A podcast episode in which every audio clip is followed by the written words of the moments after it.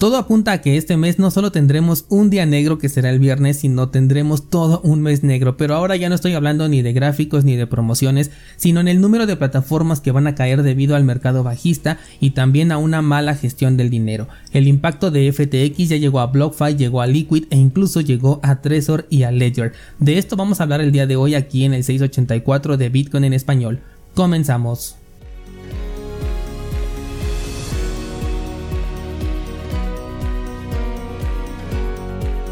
El día de ayer te comentaba que BlockFi decía no tener exposición al exchange colapsado de FTX, de hecho esto lo declararon desde el día 8 de noviembre y hoy con base en un correo que le hicieron llegar a sus usuarios, los cuales por cierto ya llevan más de una semana sin poder mover sus fondos por temas de entre comillas seguridad, Sabemos que BlockFi sí tenía exposición a FTX, pero dice que no hay que preocuparse porque tiene los recursos necesarios para cualquier tipo de solución y que ya contrataron gente especializada que les va a ayudar a llevar este caso. Y cuando se refieren a que ya contrataron a personal, pues se refieren seguramente, porque esto es una especulación propia, a gente que pueden ser abogados que les ayuden con este proceso de bancarrota y los recursos necesarios para enfrentar una solución son totalmente para la empresa, no son para brindarle una solución a los usuarios. Los rumores siguen creciendo desde el día en el que bloquearon los retiros de su plataforma, dato que te compartí de hecho en Instagram desde el día que ocurrió, y desde entonces han dicho que la comunicación con la comunidad iba a ser menor de lo acostumbrado, pero que bueno, pronto darían una explicación al respecto. Sin embargo, la gente, los afectados, no están esperando una explicación, están esperando poder sacar su dinero.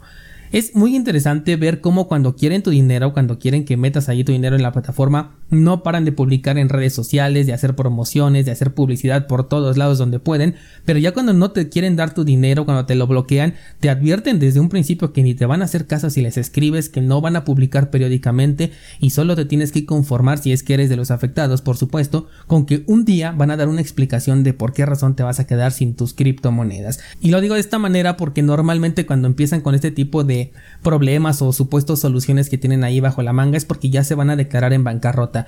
No tengo memoria en este momento de algún proyecto que haya iniciado de esta manera, bloqueando fondos y posteriormente haya abierto su mercado y ya esté operando de manera normal. Si estoy equivocado o tú sabes de alguno, ah, dímelo en los comentarios por favor, porque hasta ahorita yo recuerdo que todos los que empiezan de esta manera terminan declarándose en bancarrota. Y eso no es todo. Liquid, que es un exchange recientemente comprado por FTX, ha detenido ya también los depósitos y retiros diciendo que no estarán afectados porque su exposición es a una plataforma independiente. Sin embargo, por alguna razón inexplicable, no permiten retirar los fondos del exchange y recomiendan de hecho ni siquiera utilizar el servicio por el momento. Como ayer te comentaba, esto es un efecto dominó que aún puede cobrar muchas víctimas en el camino. Incluso ayer estaba leyendo que Coinbase tiene una exposición a FTX no tan grande, pero exposición finalmente. No más detalles, así que no te puedo decir nada más al respecto, pero no son necesarios estos detalles para la toma de decisión de retirar todo lo que tengas de lugares centralizados, a menos que estés haciendo trading activo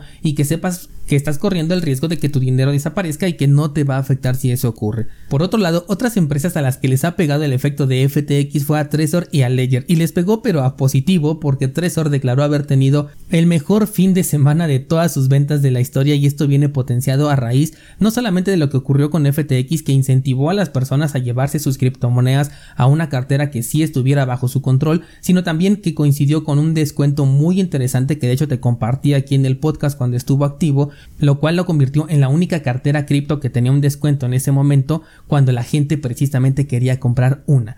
Yo les comenté de este descuento y si no lo aprovechaste y quieres comprar una cartera, te sugiero que esperes un poco. La próxima semana se celebra el Black Friday y regularmente la mayoría de empresas de carteras en hardware coloca promociones. De hecho, ya me llegó un correo sobre la Bitbox 02 de que si van a tener un descuento, se los voy a compartir cuando ya esté activo este descuento. Normalmente Trezor y Ledger también participan. No sé si en esta ocasión Trezor repita el descuento porque pues está muy cerca de la fecha en la que ya ofreció uno, pero después de semejantes resultados yo no creo que se quiera quedar atrás. Te haré saber de los descuentos de las carteras que pueda para que los aproveches. La que yo quiero en este momento es la Call Card, pero regularmente esta nunca tiene descuento en el Black Friday, así que bueno, si lo tiene te lo comparto y si no pues simplemente estará a precio de mercado. Si quieres saber cuál sería mi elección de cartera en hardware, porque esta pregunta me la hacen mucho, si yo quisiera una solamente para guardar Bitcoin, utilizaría la Bitbox 02 y si quisiera una cartera multicripto, utilizaría la Ledger Nano en su versión S Plus. Si puedes comprar las dos y separar tus fondos en una cartera guardar Bitcoin y en otra cartera guardar cripto, la verdad es que vale muchísimo la inversión de estas dos carteras y separar tus fondos es un paso de seguridad adicional para ti. Además parecerá un anuncio, pero ya que hablamos del Black Friday, también puedes aprovechar las promociones que van a existir en los servicios de VPN, en los servicios de correo electrónico privados, los gestores de, contraseñas, eh, los servicios de correo electrónico ofuscados, todo aquello que ayude a tu privacidad y seguridad es un muy buen momento para invertirle en este Black Friday. Estoy preparando un curso al respecto de todos estos servicios que incrementan tu seguridad y privacidad. De hecho, voy a aprovechar, por ejemplo, para adquirir una VPN con estos nuevos descuentos. Ya estuve probando varias en sus versiones de prueba, en sus versiones gratuitas en las últimas semanas y ya me decanté por una. También el tema del correo electrónico privado, este ya lo había aprovechado desde una oferta adelantada del Black Friday. En fin, me estoy armando de varias herramientas para poder crear este contenido y que te permita incrementar tanto la seguridad como la privacidad en conjunto con las buenas prácticas de interacción con cripto, porque también si tú tienes seguridad y privacidad pero tienes una mala gestión al momento de interactuar con tus criptomonedas, pues es ahí donde ya se pierde ya sea la privacidad o en este caso podrías llegar a perder incluso las criptomonedas si no interactúas con buenas prácticas. Me parece que con los temas que hemos visto a lo largo de este año 2022 tenemos una sólida base para considerar una inversión en la privacidad y en la seguridad, no solamente en cripto sino en toda nuestra interacción con internet. Tienes el enlace a cursosbitcoin.com en las notas del programa para que no te todo este contenido que voy a crear y hoy sí me atrevo a darte una recomendación de inversión. Número uno, invierte en conocimiento. Número dos, invierte en seguridad y privacidad. Y número 3, invierte en ti. Te aseguro que con estas recomendaciones de inversión tu retorno va a ser muy positivo. Muchas gracias y hasta mañana.